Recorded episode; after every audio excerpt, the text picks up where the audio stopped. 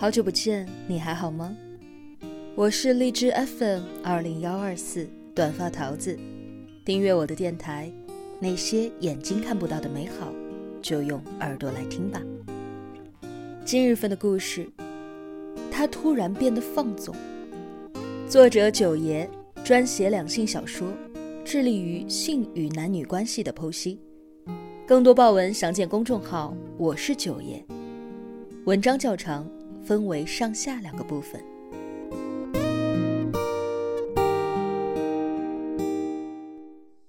唐东东刚被客户劝了一杯酒，落座时因为体位的变化，有一股热流哗的一下涌出了身体，然后肚子一阵闷痛，他难受的忍不住在心里给包间内所有的油腻男都立了一块碑。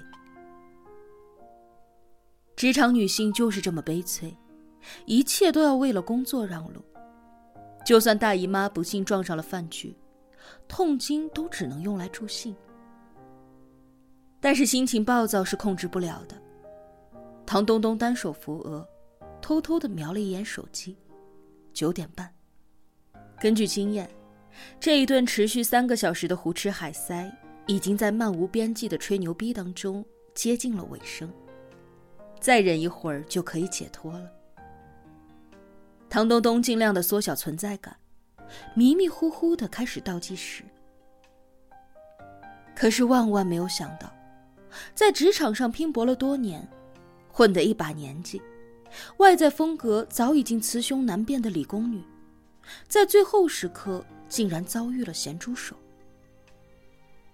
桌子底下，坐在他身旁的那个甲方，无比自然的把肥厚的熊掌落在了他的大腿上。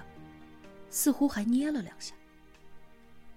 由于唐东东精瘦肉薄，又穿了牛仔长裤，所以触感不是那么的明显。但摸是真的摸了。唐东东本就处于内分泌失调的时期，加之肚子疼得让人抓狂，此刻有一点燥，全然没了平时的好脾气，干脆借着酒劲儿怼道：“您摸我这种风格的。”不觉得像是在摸男人吗？那个甲方喝得五迷三道的，看不出来唐东东眼里的火苗，哈哈的大笑了两声，把手臂搭在了唐东东身后的圈椅上，像对待掌中之物一样，跟左右人说：“哎，你们大伙看看，如果男人能够长成像唐公这样俊俏白净，是不是也挺带劲的？”众人轰一声笑开了。个个丑态毕现。与此同时，唐东东的心里燥火燃炸，他一把拍掉了那个家伙的爪子，猛地站起来吼道：“你有病吧！”而后，他推了推鼻梁上的眼镜大步绕行，拎包走人，摔门而出。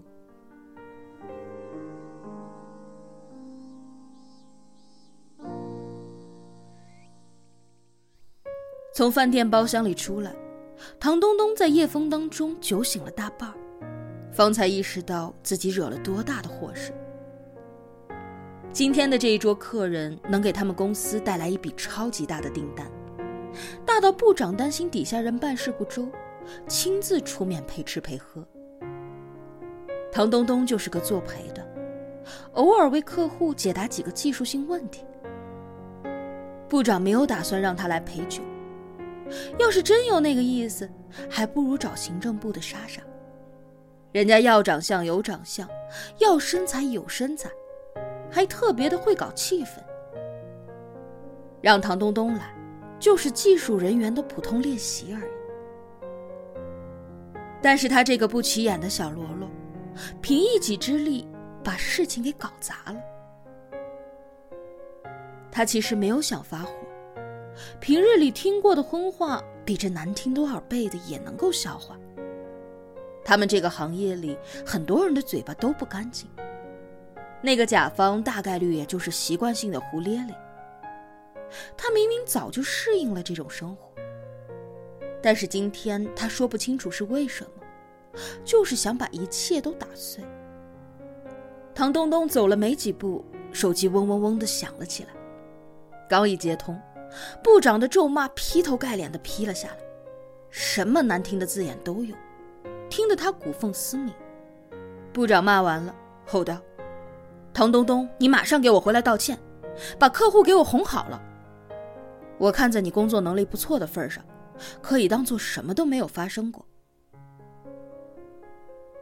当年的唐东东大学毕业，进入了这一家重工企业，手把手带他的师傅就是如今的部长。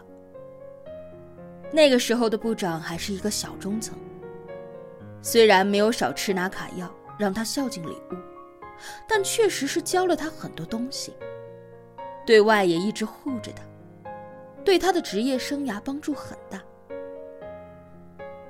唐东东想起了从前的时光，喉头一哽。鼻头一酸，拖着哭腔说：“部长，是他先摸我的。我现在，我也不知道怎么说了。可我现在真的很崩溃。我怕我回去了，事情会变得更糟的。”部长沉默了片刻，问道：“摸就摸了，还能少块肉吗？啊，公司上下谁把你当女的了？你至于吗？”以前又不是没有遇到过这号人，你想办法躲着就行了呀，何必要硬着来？我最近就一直觉得你情绪不对，是不是家里有什么事儿？唐东东哭得凶猛，没事儿。部长低声的骂道：“那你发的什么疯？我原来还想着等这一单敲定了，给你申请涨个工资，你现在这样搞还涨个屁呀！行了吧？”你停薪停职一个礼拜，自己回家好好的反省去吧。我真是服了啊！我培养个自己人，我容易吗？啊！我告诉你，要是这一单飞了，我也不能帮你圆回来，你就等着失业吧。啊！别忘了敬业限制五年，我看你去哪儿找工作去。唐东东狼狈的滚回了家。进门时，看到客厅乱的像被打劫过一样。高桥正撅着屁股在在五斗橱里面翻东西，听见声响，把脑袋从一堆杂物当中拔了出来，长舒一口气道：“你可算回来了。哎，我明天出差，下午的飞机，你快帮我把行李收拾收拾。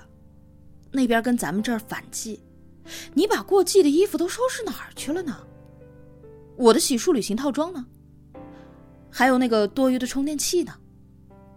肠胃药，还有我那双米色的洞洞鞋呢？唐东东捂着肚子，面无表情的看着他抓狂。媳妇儿，你想什么呢？你快点过来帮忙呀！唐东东默不作声的去床底拿衣服，伴着高桥的碎碎念，将他列出来的所有物品。一一从家里各个角落找了出来。高桥继续叨叨：“媳妇儿，我这次走的时间比较长，你可千万要记得给阳台的多肉浇水，给鱼换水，还有我的快递你要记得帮我收啊。”唐东东腰疼的坐在地上，冷冷的反问：“你不觉得自己关照的很多余吗？难道平时多肉是你养的，鱼的水是你换的？”快递是你收的吗？高桥尬笑：“你最近火气有点大。你以前来大姨妈也没这样横过。晚上出去吃饭遇上变态了？”唐东东冷眼看他，高桥不知死活的又说道：“明儿早上能给我揉俩饭团吗？多加点肉松和海苔，我吃飞机餐胃疼。”唐东东眼眶发红。把整理了一半的行李推开，站起来说：“我被停职一个礼拜，最近特别的累，现在就要去睡觉了。你自己的事情你自己搞，别来烦我。”高桥一脸蒙圈，不知道发生了什么，小声的怯懦着：“东东，你……”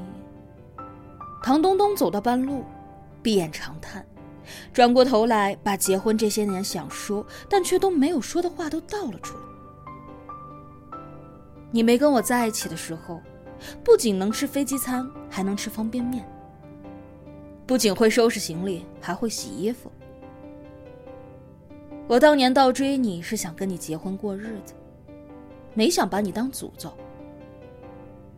我也不知道你哪来的优越感，什么都使唤我。我不跟你计较，是觉得那样浪费时间，但不代表我乐在其中。谁也不是天生就要伺候人的。说完，唐东东钻进了卧室，砰的一声关上门。哎呀！破罐子破摔的感觉可真爽啊！